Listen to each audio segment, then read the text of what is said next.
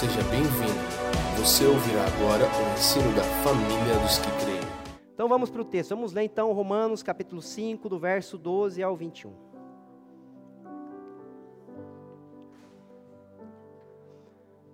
Pelo que, como por um homem entrou o pecado no mundo, e pelo pecado a morte, assim também a morte passou a todos os homens, por isso que todos pecaram. Porque até a lei estava o pecado no mundo, mas o pecado não é imputado não havendo lei. No entanto, a morte reinou desde Adão até Moisés, até sobre aqueles que não pecaram à semelhança da transgressão de Adão, o qual é a figura daquele que havia de vir. Mas não é assim o dom gratuito como a ofensa, porque se pela ofensa de um morreram muitos, muito mais a graça de Deus e o dom pela graça, que é de um só homem, Jesus Cristo, abundou sobre muitos. E não foi assim o dom como a ofensa, por um, por um só que pecou. Porque o juízo veio de uma só ofensa, na verdade, para a condenação, mas o dom gratuito veio de muitas ofensas para a justificação. Porque se pela ofensa de um só a morte reinou por esse, muito mais os que recebem a abundância da graça e o dom da justiça reinarão em vida por um só, Jesus Cristo. Pois assim como por uma só ofensa vem o juízo sobre todos os homens para a condenação, assim também por um só ato de justiça vem a graça sobre todos os homens para a justificação de vida. Porque, como pela desobediência de um só homem muitos foram feitos pecadores, assim, pela obediência de um, muitos se farão justos. Veio, porém, a lei para que a ofensa abundasse, mas onde o pecado abundou, superabundou a graça. Para que, assim como o pecado reinou na morte, também a graça reinasse pela justiça para a vida eterna por nosso Jesus Cristo, por Jesus Cristo nosso Senhor. Amém? Você consegue perceber como é bem condensado? Se você pegar frase por frase daquilo que está sendo trabalhado aqui, nós poderíamos falar muito sobre isso. Então, nós temos esse desafio de trabalhar esses nove versículos super condensados. Mas vamos lá. É, antes de entrarmos né, na, no que diz o verso 12, perceba que o, o, o verso 12 diz assim: portanto, como é que está ali no. Pelo que, né? Pois assim como. Então é uma continuidade. Paulo ele está trazendo uma continuação daquilo que foi falado na semana passada, porque na semana passada nós falamos sobre os benefícios da justificação e nessa semana nós vamos falar sobre como a justificação entrou no mundo. Então ele falou na semana passada o que, agora o como. É, mas vamos lá. Verso 12. É, do 12 ao 14 a gente vai trabalhar a queda de Adão e os seus efeitos. O verso 12 diz assim: Portanto, assim como por um só homem entrou o pecado no mundo e pelo pecado a morte, assim também a morte passou a todos os homens porque todos pecaram. Paulo afirma que Adão é aquele que introduziu o pecado no mundo e por consequência a morte. Então, Satanás, ele introduziu a tentação no mundo. Mas quem introduziu o pecado foi Adão. Então a responsabilidade é do homem, a culpa não é do diabo. Embora a tentação foi dele. Mas a culpa foi nossa. Devemos lembrar que o mundo antigo entendia muito bem esse sentido de coletividade, de que o homem não era um ser isolado, mas pertencia a um povo e que a ação de um poderia trazer implicação para os outros. Isso é, é, esse texto é muito questionado no nosso mundo atual, porque nós temos a tendência a pensar assim: mas o que, que eu tenho a ver com Adão? Eu estou aqui, Adão estava lá. Porque o nosso mundo, ele, ele é um mundo individualista, mas o mundo, o mundo ocidental é um mundo individualista, mas o mundo oriental e o mundo antigo entendia muito bem essa questão da coletividade.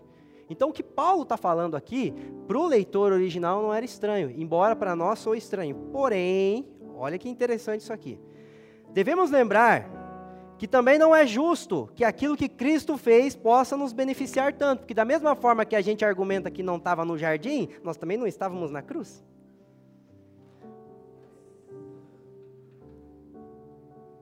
Cheque. Vamos lá.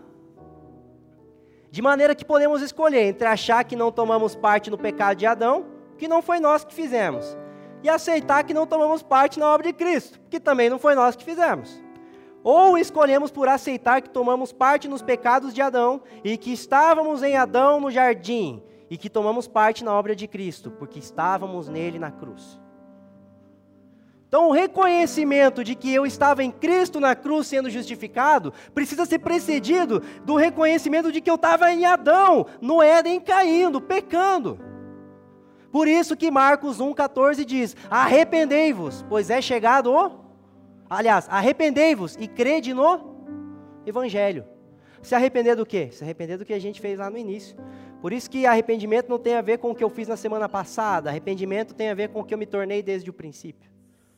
Então eu não me arrependo por ter feito algo, eu me arrependo por ter me tornado alguém longe da face de Deus. É, então veja bem, o Evangelho é para quem reconhece que precisa dele. O Evangelho não é uma carta, a gente não trabalhou muito esse lance da boa notícia. Então, você recebe uma carta. Mas antes de você abrir, você vai olhar ali o remetente, Felipe Bartoszewski, pecador, miserável, banido da face de Deus. Você só pode ler esse beneficiado que está dentro do envelope se você dizer, é para mim. Porque se você achar que não é para você, então não é para você, porque Jesus veio redimir a descendência de Adão, que caiu. Então, receber os benefícios daquilo que eu não fiz quando Cristo estava na cruz, precisa ser precedido pelo reconhecimento daquilo que eu fiz quando eu estava em Adão no Éden. Amém? É, e o próprio Paulo ele vai falar é, sobre isso, né? Porque aqui ele diz assim: e assim também a morte passou a todos os homens, porque todos pecaram. Então a gente pode pensar: não, mas se eu tivesse no, no, no Éden eu não tinha feito isso. Adão é a melhor e mais exata representação e protótipo da humanidade, da primeira humanidade sem Cristo. Isso quer dizer que você faria. Quer saber por que você faria? Quem pecou essa semana? Se você pecou essa semana, você ia pecar lá. Esse é o ponto. A morte passou a todos, porque todos pecaram. Então, Adão iniciou pecando, mas todo mundo assinou embaixo o que ele fez, pecando também. Então a gente andou nas obras de Adão. Nos tornamos pecadores por natureza, mas também por conivência. Estamos juntos? É claro que estamos juntos com Adão, né? Mas também estamos juntos com Cristo, amém? Verso 13. Esse aqui é polêmico porque alguns usam para falar o que não disse. Porque até o regime da lei havia pecado no mundo, mas o pecado não é levado em conta quando não há lei. Então, se não há lei, não há pecado. Então, se não há lei, tudo que eu faço não é pecado? Sim. Amém? Glória a Deus. Os irmãos estão escaldados. Tá dando certo, Fafa, Vieira, tá dando certo. Veja bem. O pecado já existia antes da lei. Por quê? Porque a morte testifica a existência do pecado. Então, onde havia morte, havia pecado porque o salário do pecado é a morte. O pecado já existia antes da lei, mas a lei veio para que o pecado fosse denunciado. Então a lei não trata o pecado, a lei denuncia o pecado. Até porque no, no Antigo Testamento tinha a lei, certo? Mas a pessoa pecava. Tratava o pecado com a lei ou tratava o pecado no templo com o cordeiro? Então a lei denuncia o que é pecado, o cordeiro trata o que é pecado. O pecado só era tratado em Israel no Antigo Testamento com a presença de um sacerdote e de um sacrifício.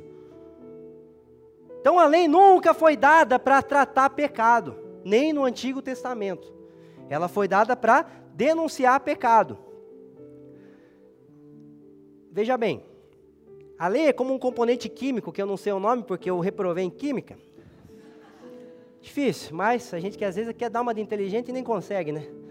A lei é como um componente químico que você mistura na água e após isso todas as impurezas que estavam na água se tornam visíveis. Eu não gostava muito da aula de química, mas eu lembro que um dia a professora fez isso. Ela jogou um negócio ali na água, ela falou, tá vendo essa água, tá bonita, né? Tá, tá, bran tá branquinha não, tá transparente, tá linda. Mas eu vou pingar aqui uma gotinha no negócio que eu não lembro do nome.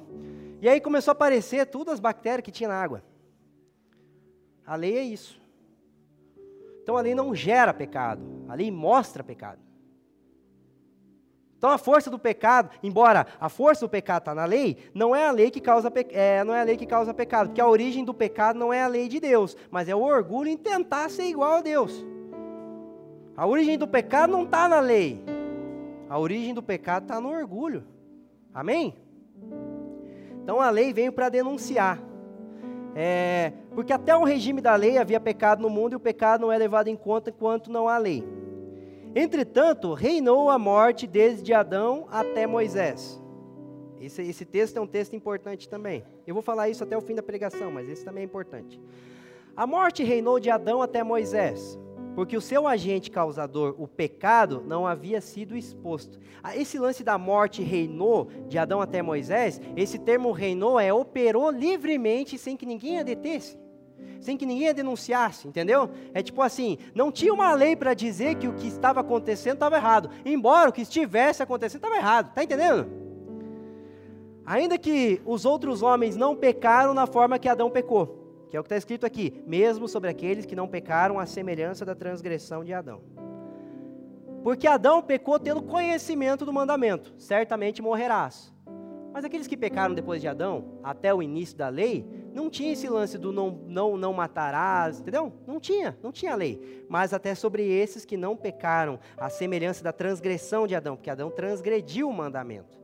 Mas as outras pessoas, elas pecaram da mesma forma, mesmo não tendo conhecimento da lei de Deus. Muitos dos que vieram depois não tinham conhecimento do mandamento, mas pecaram mesmo assim, porque o mandamento viria depois só para mostrar a condição e não para mudá-la. Tá entendendo? Estamos juntos até aqui? Tudo certo? É, o papel da lei já foi trabalhado, né, aqui como igreja, tanto no livro de Romanos quanto em Gálatas, porém no capítulo 7 é um capítulo que basicamente vai falar somente sobre o papel da lei, por isso eu não estou aprofundando tanto, porque eu sei que nós vamos voltar sobre esse tema nos próximos domingos, amém? Parte C, do verso 14 o qual prefigurava aquele que havia de vir. Adão é uma figura de Cristo. Estamos junto? Você reconhece isso? Então Paulo está dizendo, Adão prefigura Cristo. Porém, não no sentido da semelhança do pecado de Adão, mas no sentido que Cristo iria ter uma vocação semelhante à de Adão. Essa vocação seria de ser o representante de uma nova humanidade e introduzir graça e vida no mundo. Então, Adão é o representante da primeira humanidade, Cristo é o representante da, da, da nova humanidade. Existem dois cabeças na Bíblia: Adão e Cristo. Só existem duas obras na Bíblia: a obra de Adão, ou a queda de Adão, e a obra de Cristo. Tudo que a gente faz é andar ou na obra de um ou na obra de outro. O que a gente faz é dar continuidade, eles não tem uma terceira obra. E não existe esse termo, mas a obra de Adão foi mais uma desobra, né? foi uma destruição. Mas só existem dois cabeças na Bíblia: o cabeça da primeira humanidade e o cabeça da nova humanidade. Estamos juntos até aqui? Então agora a gente vai falar sobre é, em que Cristo e Adão eles são diferentes. Primeiro a gente falou sobre a obra de é, sobre a obra de Adão, sobre a queda de Adão. Ele pecou, nós estávamos nele quando ele pecou. Ele introduziu o pecado no mundo, mas nós confirmamos com o nosso pecado, mesmo nem não tendo pecado alguns, com o conhecimento do mandamento, nós pecamos porque nós estávamos nele, porque a lei veio para mostrar só o pecado que a gente já cometia, e não para tratar algum pecado. Estamos juntos até aqui? Só que veja bem que interessante, o apóstolo Paulo, ele vai dizer assim, o qual prefigurava aquele que havia de vir. Só que parece que logo em seguida, ele já toma uma medida para trabalhar a ideia de que não é Adão é uma figura de Cristo, mas não é tudo isso. Existe uma distinção. E agora ele vai trabalhar então o contraste entre Adão e Cristo. Verso 15 diz assim: Todavia não é assim o dom gratuito como ofensa. Que se pela ofensa de um só homem morreram muitos, muito mais a graça de Deus e o dom pela graça de um só homem Jesus Cristo foram abundantes sobre muitos. Esses versos revelam o contraste entre a obra de Cristo e a obra de Adão, mostrando que a excelência da obra de Jesus é maior que a devastação da queda de Adão. Então, ambas as obras foram feitas pelos representantes de um povo, de uma humanidade, dois cabeças da humanidade. Porém, a obra de Cristo, ela é maior. Então, o que Jesus fez na cruz é maior do que o que Adão fez no jardim. E é interessante que você vê até uma figura profética disso nas Escrituras, que se você ler Gênesis 1 e 2 e você ler Apocalipse 21 e 22, não dá uma ideia de que Apocalipse 21 e 22 é mais massa? É mais brilhante, é mais glorioso, e é isso aí mesmo. Porque não é somente nos colocar no nosso lugar original, mas é nos posicionar no lugar onde a gente nunca teve. A obra de Cristo ela é muito maior. Veja bem, a obra de Adão confere ao homem um status de pecador condicional ao que ele faz. A obra de Cristo confere ao homem um status incondicional ao que ele faz. Então, em Adão recebemos o que merecemos, em Cristo recebemos o que ele merece. Em Adão a gente tem o que merece, o que? A morte. Em Cristo a gente tem o que ele merece, o que? A vida. Você está feliz? Estou feliz demais. Vamos lá. Vamos falar uma citação do nosso pai espiritual, o pastor John Stott. A comparação é simples. Em ambos os casos, o que um único homem fez afetou um enorme número de pessoas. Esse é o paralelo entre um e outro. Essa é a comparação. O contraste, no entanto, é muito mais significativo. Enquanto a desobediência de Adão trouxe condenação e morte, a obediência de Cristo trouxe justificação e vida. Na verdade, a obra salvadora de Cristo acabará sendo muito mais bem sucedida do que a obra destruidora de Adão. Isso é incrível. E agora a gente vai ver um dos efeitos dessa obra salvadora de Cristo. Eu vou pular para um termo específico que é trabalhado aqui nessa parte de Romanos, que está lá no verso 17. Diz assim: Se pela ofensa de um e por meio de um só reinou a morte, muito mais os que recebem a abundância da graça e o dom da justiça reinarão em vida por meio de um só, a saber, Jesus Cristo. Reinar em vida, irmão. Isso é muito interessante porque a ideia de que a gente vai reinar com Cristo quando na eternidade, ela já é muito comum entre nós, sim ou não? Quem aqui vai reinar com Cristo? Glória a Deus. Quem aqui reina com Cristo?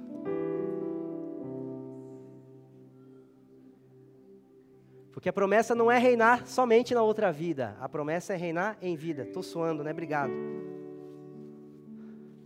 Vamos lá.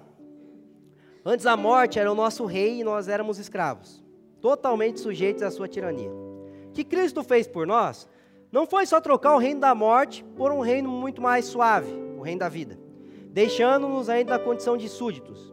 Pelo contrário, ele nos liberta tão radicalmente do domínio da morte que nos capacita a trocar de lugar com ela e passar a dominá-la, ou seja, reinar em vida. Nós nos tornamos reis, participantes do seu reinado, tendo agora debaixo de nossos pés a própria morte que um dia será destruída. By John Stott. Então o ponto é o seguinte: antes de Cristo a morte reinou sobre os homens. Depois de Cristo, nós reinamos sobre a morte. Porque o Novo Testamento reconfigura a morte, a nossa, a nossa percepção de morte. O Novo Testamento diz que a morte do cristão é um sono. Então parece que o nosso tirano leão, no tempo da escravidão, se tornou um coelhinho querido, que nos põe para dormir. Eu queria que a gente desse tanto glória agora, interrompesse a pregação, começasse a gritar, manda o pregador embora e vamos louvar até o fim da noite por essa notícia. Eu e você reinamos sobre a morte. Como? Não tendo medo dela. Jesus destruiu o pavor da morte, como diz o autor de Hebreus, e não considerando a vida pela ótica da morte, que é o mais difícil de enxergarmos. Veja bem, quando o homem caiu, o que aconteceu? Ele se perdeu, certo? E ele também morreu. Então, quando o homem caiu, ele precisou, de, ele precisou cuidar de uma coisa que antes de cair ele nunca precisava. Sabe o que? Cuidar da própria vida. Adão não precisava cuidar da própria vida. Sabe por quê? Porque ele não tinha caído e Deus cuidava da vida dele. Então Adão não cuidava da própria vida, Adão cuidava do propósito. Então Adão vivia para manifestar os atributos de Deus. Mas quando caiu, ele passou a sobreviver para adiar o fim da sua existência. E muitas vezes a nossa vida, ela gira em torno de adiar o fim da nossa existência. Preciso salvar os meus planos, preciso salvar os meus sonhos, preciso salvar os meus desejos, as minhas vontades, preciso salvar a minha razão, preciso suprir as minhas carências. E eu me torno um buraco negro. Porque eu não tenho mais vida em si. Eu preciso procurar vida na minha relação com Deus, na minha relação com o próximo e na minha relação com a criação. Então me relaciono com Deus pensando só no que eu preciso. Porém, se a nossa relação com Deus é baseada somente nas nossas necessidades, o nosso Deus é ventre. Porque o único Deus que vive em função de suprir necessidade é o nosso ventre. Aí veja, veja o efeito de eu casar para tentar me salvar. Acabei de condenar minha esposa. Porque eu acabei de colocar um idólatra dentro da casa. Acabei de levar ela para morar com um idólatra. Por quê? Porque é alguém que cultua suas necessidades. Aí na primeira discussão, ele não tem vida para dar, muito menos razão para perder. Muito menos força para se sacrificar. E aí, enquanto a morte, ela é o nosso Senhor, nós enxergamos tudo na perspectiva do que eu tenho para receber, e não na consciência daquilo que eu tenho para oferecer. Porém, quando eu passo a reinar em vida, a vida não é o meu alvo final, a vida é um estado presente, porque parece muitas vezes, e, e, na verdade é, porque o homem caído, ele é como um coelho com uma cenoura amarrada aqui, que se chama vida, e ele sempre está correndo atrás dessa cenoura e nunca alcança. Quando eu fazer tal coisa, então eu vou ser feliz. Quando eu casar com aquela pessoa, quando eu tiver aquele filho. E a gente sempre coloca a realização e o prazer da vida lá na frente, não agora. Porém, só está atrás da vida quem não tem a vida. Porque quem tem a vida usa ela para dar. Então não é que ah, Jesus mudou o nosso status, mas a gente ainda fica se comportando como devedor. E não é só que Jesus pagou a conta, ele injetou um dinheiro ali também na conta. Mas não é para a gente achar que tem crédito com Deus, é para a gente entender que tem vida para oferecer. Aí, eu vou procurar um trabalho, não vou pensar no bom salário apenas, eu vou pensar no ótimo empregado que meu patrão pode ter. Eu não vou procurar uma faculdade pelo melhor diploma. Eu vou perguntar para Deus qual é a faculdade dessa cidade que Deus quer que tenha o aluno mais parecido com Jesus naquele campus. Eu não vou casar porque eu preciso de uma mulher. Eu vou casar para presentear essa filha de Deus com um homem de Deus para ela. Eu dei eu de presente para Ju. Um dia eu falei para Ju, falei, Ju, você é o melhor presente que Deus pode te dar no que se refere a homem. Aí eu virei as costas e falei, Deus, agora dá um jeito. Me ajuda aí, Deus. Mas hoje em dia a gente casa para ter esposa, não para oferecer marido. A gente casa para ter marido, não para oferecer esposa. A gente casa para ter filho, não para apresentar paternidade. Tanto que, falando de casamento, o pior momento para pensar em casamento é quando a gente está carente. Não amaldiçoa o varão que está orando lá, não, com a tua vida, carente, com o teu buraco negro. Porém, quando eu tenho vida para dar, eu sei que a minha vida está oculta em Cristo, Ele cuida. Eu sei ficar no prejuízo, porque eu sei que eu nunca vou ser prejudicado. Eu sei perder, porque eu sei que eu nunca vou ficar sem nada. Eu sei largar atrás, porque eu sei que eu nunca vou me atrasar. O nosso Senhor, Jesus Cristo, já parou para perceber que ele vai ser o último a casar, irmão? Eu falei de casamento aqui, mas eu não quero entrar só nessa questão do casamento, mas Jesus, ele se colocou por último. Pai, eu sei casar por último.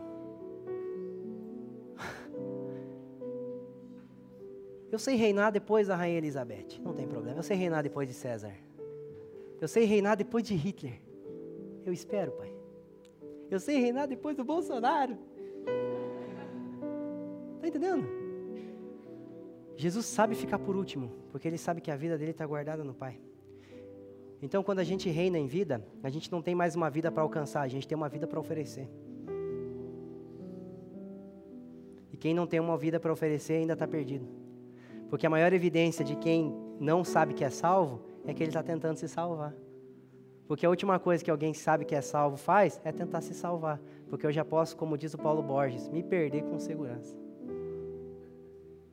O Evangelho me ensina a me perder com segurança, me perder sabendo que eu nunca vou ser perdido. Glória a Deus pela vida desse irmão para concluir esse pensamento. Mas vamos lá. É, então, esse é o reinado da graça onde nós somos inseridos. Você está feliz? Então, para fechar esse, esse, essa conclusão, a melhor forma de celebrar a morte é viver em função da própria vida, pautado na ciência de que ela vai acabar. Então, sabe como é que eu celebro a morte? Cuidando da minha própria vida. Como se ela fosse um, um vaso de cristal. Sabe como eu celebro a vida? Deixando que esse vaso de, de cristal quebre. Porque Jesus cuida dela. Não sou um consumidor de vida, eu sou um doador de vida. Porque aquele que tem maior amor dá a vida. Amém?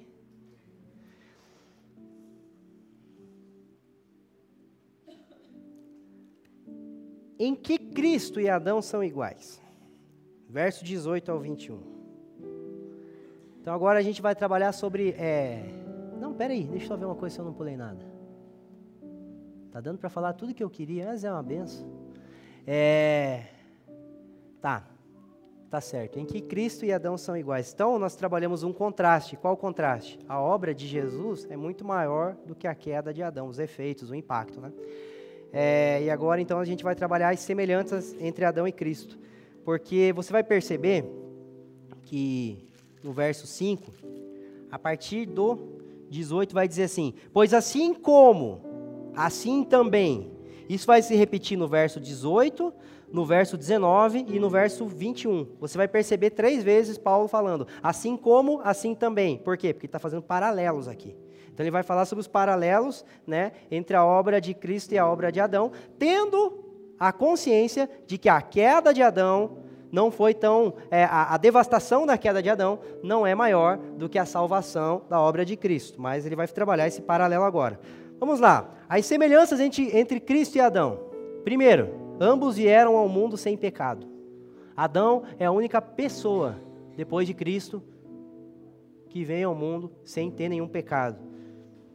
Veja bem, Adão já foi justo por um tempo.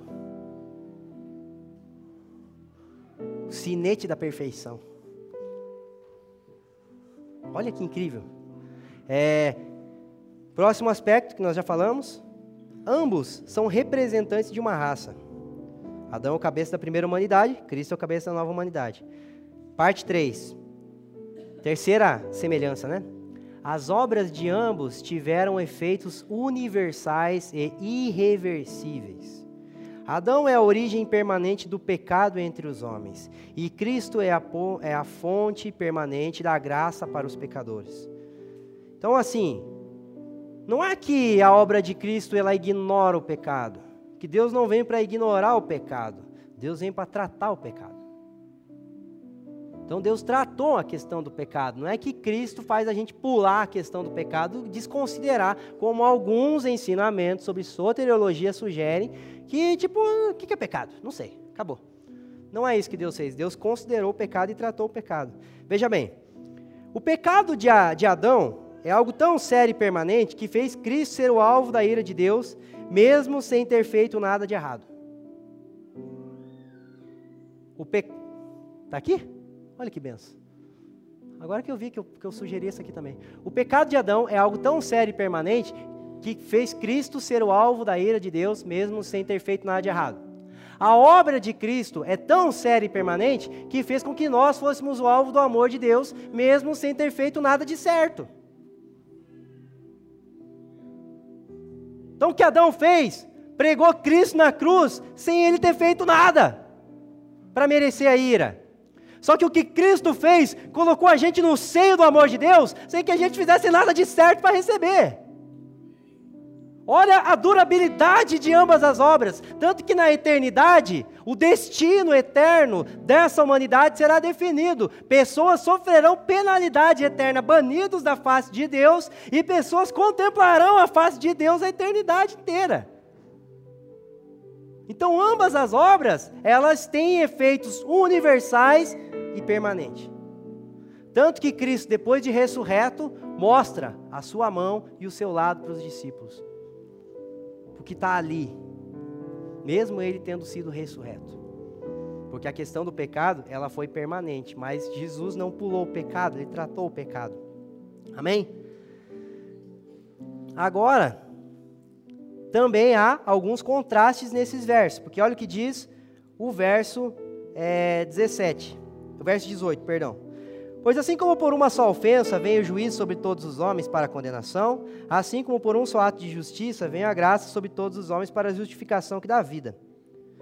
Porque como pela desobediência de um só homem muitos se tornaram pecadores, assim também por meio da obediência de um só muitos se tornarão justos. Então, existe paralelos aqui, mas também existe contrastes. Veja bem, o pecado de Adão trouxe condenação, a obra de Cristo trouxe justificação. A transgressão de Adão resultou em condenação. O ato de justiça de Cristo resultou em justificação. Pela desobediência de Adão fomos feitos pecadores, pela obediência de Cristo fomos feitos justos. Amém?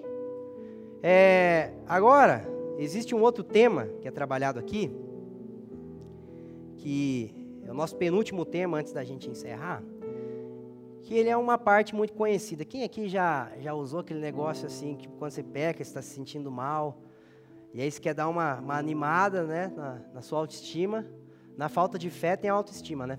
É, não, mas onde, onde abundou o pecado, superabundou a graça. Eu pequei um monte esses dias, mas graça aumentou na minha vida. O nome disso não é fé, é autoestima. Que fé é ver as coisas do jeito que Deus vê. A autoestima é sempre tentar enxergar o melhor lado de tudo. Até da nossa rebeldia contra Deus, a gente quer tirar algum proveito.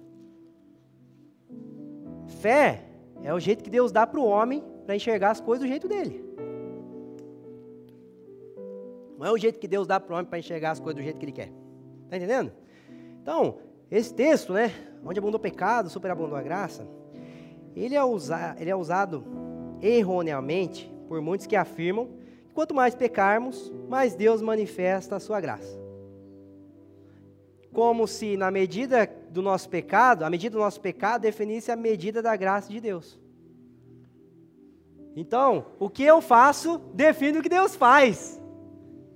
Olha que, que autoestima bíblica. Mas não é assim. Tanto que, próximo capítulo da semana que vem, o verso 1, dois versículos depois desse texto, que está no verso. É... Deixa eu achar aqui. A gente está trabalhando o verso 20, onde abundou o pecado, superabundou a graça. No 6.1, Paulo diz assim: Que diremos, pois? Permaneceremos no pecado para que a graça seja mais abundante? De modo nenhum. Abre parênteses. Venha na próxima semana. Que é o capítulo 6, né? Não vou invadir o terreno do irmão. É, o contexto não afirma que a nossa maldade define a bondade de Deus. A única coisa que conseguimos ampliar quando pecamos é a medida da justa ira de Deus. Então a única coisa que a gente consegue provocar na divindade quando peca é ira, e não desejo de nos abençoar. Porque Deus desejou manifestar a sua graça antes da gente pecar. Não é o pecado que provoca a graça de Deus. Porque Deus imolou o cordeiro antes do homem pecar.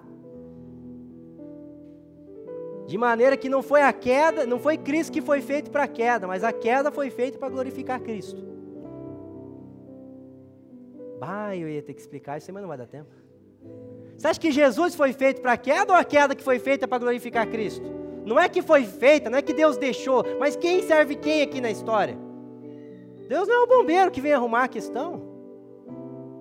Tamo junto? Glória a Deus. É... O texto está dizendo que Deus não é igual a nós. Que o nosso pecado não muda o intento de Deus em ser gracioso. Que Deus é como se, tipo assim, eu estivesse ministrando, eu, Dani, pega e joga um papelzinho de bala em mim, assim. Aí eu pego, viro as costas e joga um papelzinho de bala aqui em mim. Aí eu pego, viro as costas e, e eu cato uma caixa de bala. Eu, cara, tô aqui pra você, ó. Eu te amo, cara. Só que é o seguinte, não é ele jogar o papelzinho de bala em mim que me deu vontade de catar aquela caixa de bala e jogar nele. Já estava escrito o nome dele antes dele jogar em mim. Eu já ia fazer isso para ele. Então, pecado não afeta Deus. Quando fala que aonde abundou pecado, superabundou a graça, o que está implícito é que Deus não é igual a nós. E se a obra da salvação não foi feita porque Deus ficou, se sentiu insultado, a gente deve considerar com mais é, temor. Então, por que, que Deus fez? O pecado não é tipo assim, ah, o homem pecou, aí Satanás chegou para Deus e falou: Ah, louco, não deixava. Ah, eu não deixava essa. Já me expulsou daqui, vai lá, vai lá, não deixava. Ah, Aí Deus, nossa, eu sou muito santo. É verdade, cara, eu não, tô até meio mal aqui. Aí ele vai lá, Jesus mostra para ele que nós é bom. Você acha que a cruz é Deus afirmando, você afirmando a sua identidade? Ou é Deus usando a cruz para salvar o homem da única coisa que pode destruir ele? Só existe uma coisa que pode fazer com que Deus destrua o que ele fez: o pecado. Então a obra da salvação não é porque o pecado afeta a Deus, mas é porque afeta aquilo que Deus chamou de bom. E Deus não quer que se perca. Então, é em nosso benefício. Nós não somos a centralidade do Evangelho, mas nós somos o alvo do Evangelho. Eu quero enfatizar mais um tema, então nós encerramos. Gente, estamos juntos até aqui? Tudo certo? Eu estou abrindo alguns, alguns aspectos né, relacionados à graça, relacionado à lei lá no início, e tudo isso é para te encorajar a vir nas próximas semanas. Mas eu gostaria de terminar esse texto de Romanos enfatizando mais uma coisa só, que é a questão da obediência de Cristo Jesus. É, vamos ler o verso 19. Porque, como pela desobediência de um só homem, muitos se tornaram pecadores, assim também, por meio da obediência de um só, muitos se tornarão justos. É importante analisar o fato da obediência de Cristo, pois é a obediência de Cristo que nos traz segurança, tanto em nosso status diante de Deus, quanto em nossa jornada de santificação. Abre parênteses, tema para os próximos capítulos. Então, agora que eu vou fazer uma tocada de bola mesmo, entendeu? É. A obediência de Cristo nos traz segurança em nosso status diante de Deus. Existe um teólogo inglês que é citado no livro de Timothy Keller sobre Romanos, que eu não sei falar o nome dele, e o irmão é o teólogo inglês. Adão, antes de cair, era justo aos olhos de Deus, mas ainda pesava a possibilidade de se tornar injusto. Quem foi salvo pelo Senhor Jesus não só é justo diante de Deus, como está fora do alcance a possibilidade de se tornar injusto. Então Adão era justo e podia se tornar injusto. Nós, sem Cristo, éramos injustos, agora somos justos e é impossível se tornar injusto diante de Deus. Cara! Pela cruz, Deus nunca vai mais olhar para mim para você e dizer injusto. Porque nós estávamos na cruz quando nós fomos justificados. Ah, isso é incrível, cara. Porque não há justiça nenhuma em mim, mas Cristo obedeceu por nós. Na medida em que quando eu erro, Deus não olha o meu acerto, Deus, olha, não, Deus não olha o meu erro, Deus olha o acerto do irmão mais velho. Jesus acertou por mim e por você. Não é, não existe mais possibilidade de mudar esse status. É uma verdade terrível e gloriosa, né? Porque o que eu faço com essa notícia? Meu status é positivo e agora o que eu vou fazer? Sabendo que ele nunca mais vai mudar. Eu tive uma, uma descoberta dentro de mim, né? No sentido de que parece que clareou uma revelação assim. Quando eu comecei a pensar, peraí, mas se o meu status nunca pode mudar, ser semelhante a Deus é meu destino. Se é meu destino, eu vou parar de fugir dele. Se renda logo. Salmo 139, para onde eu vou que eu vou conseguir escapar de Deus? Se nada que eu possa fazer vai me tornar injusto, então eu vou ser justo. Porque não vai mudar. O problema não é achar que é, a gente tem, é reconhecer que a gente tem um diabo que quer nos destruir. O problema é a gente se esquecer que a gente tem um pai que nunca vai desistir de nós. Está entendendo? Essa é a segurança do nosso status diante de Jesus.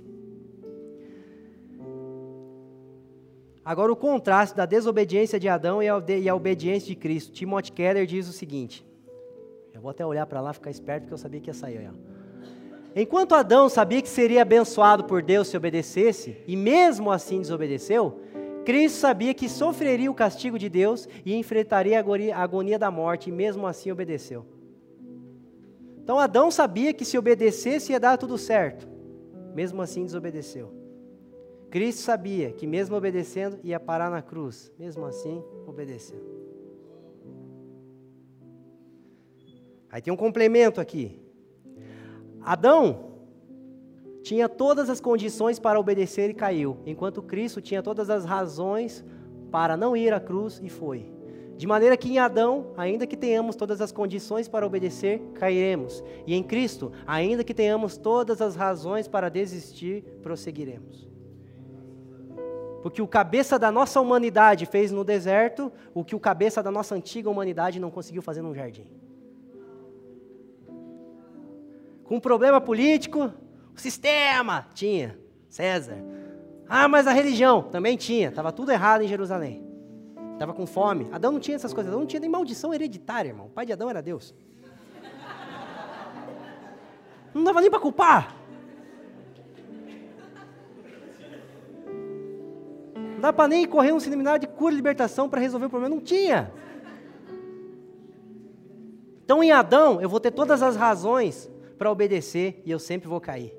Em Cristo eu tenho todos os motivos para desistir e eu vou prosseguir. Essa é a segurança que a obediência de Jesus Cristo nos traz. A obediência de Cristo também nos traz segurança para a santificação. Porque veja bem, vamos, vamos, vamos construir esse tema aqui então para a gente encerrar. O diabo pecou porque ficou muito mal ou porque achou que era bom demais? Não se achou maldade em seu coração, se achou comércio. Como diz, né, como nos lembra o irmão Paulo Borges. É, então, Satanás era tão bom diante de Deus, enquanto Lúcifer, que achou que poderia ganhar alguma coisa em troca. E isso é o que? Orgulho, mérito.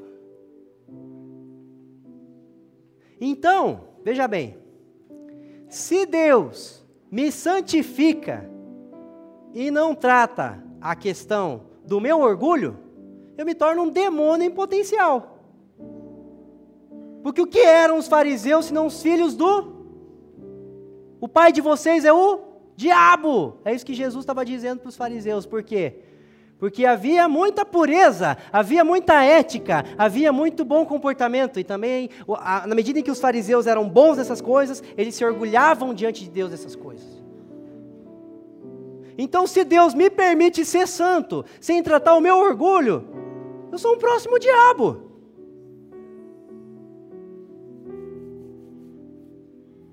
Por isso que eu só consigo caminhar numa jornada de santificação, se Deus tratar o meu orgulho. O orgulho de eu reconhecer que eu preciso de Deus para que a minha vida seja transformada. E o orgulho de reconhecer que quando a minha vida é transformada, foi só por Ele. Está entendendo?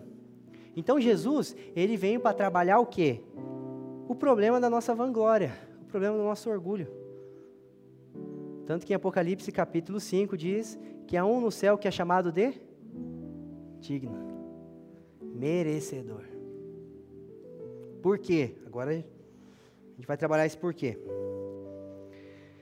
Jesus é o único que pode realizar a obra da cruz, porque ele é o único que pode suportar o castigo de Deus sem amaldiçoá-lo, e ao mesmo tempo é o único que pode suportar o infinito peso e dignidade e mérito que tal ato confere, sem tentar usurpar o lugar do Pai.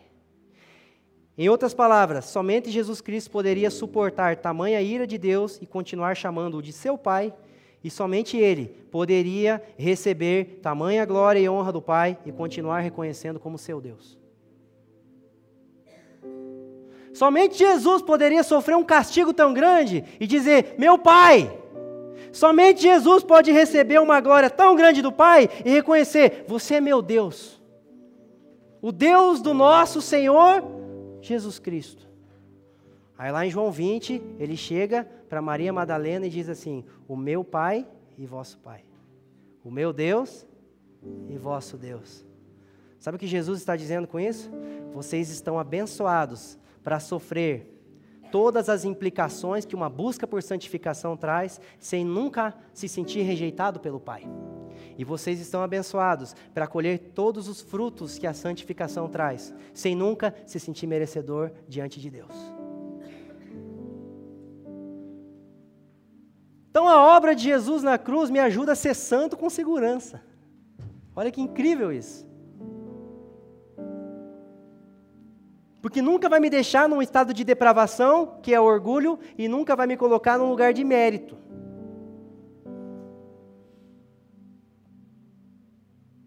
E aí eu descobri uma coisa que para mim foi uma cura. Deus, eu posso ser santo, eu posso ser íntegro, sem achar que eu mereço alguma coisa. Eu posso sair, eu posso vencer as minhas crises sem me achar merecedor. Eu posso vencer alguns ciclos na minha vida sem achar que eu sou o cara. Está entendendo? Então, assim, nós só vamos conseguir trilhar uma jornada de santificação, entendendo que o nosso Deus é o nosso Pai e que o nosso Pai é o nosso Deus. Amém? É, a obra de Cristo e a obra de Adão precisam ser consideradas em nosso processo de santificação, porque enquanto estivermos nessa vida, sempre haverá dentro de nós uma tensão entre a obra de entre, entre Cristo que há dentro de nós e o Adão que existe em nós. E a grande pergunta que ficou no meu coração ao poder é, estudar essa palavra e, e, preparar ela, e eu gostaria de trazer ela para vocês, é sobre as obras de quem que nós vamos andar. A nossa vida vai dar continuidade ao que Adão fez? Ou a nossa vida vai dar continuidade ao que Cristo fez? Porque a salvação é para a gente andar em boas obras, não é para fazer boas obras. Andar nas boas obras, como diz Efésios 2,11 para que andemos nelas. Obrigado por nos ouvir. Para mais informações, visite famíliadosquecreem.com.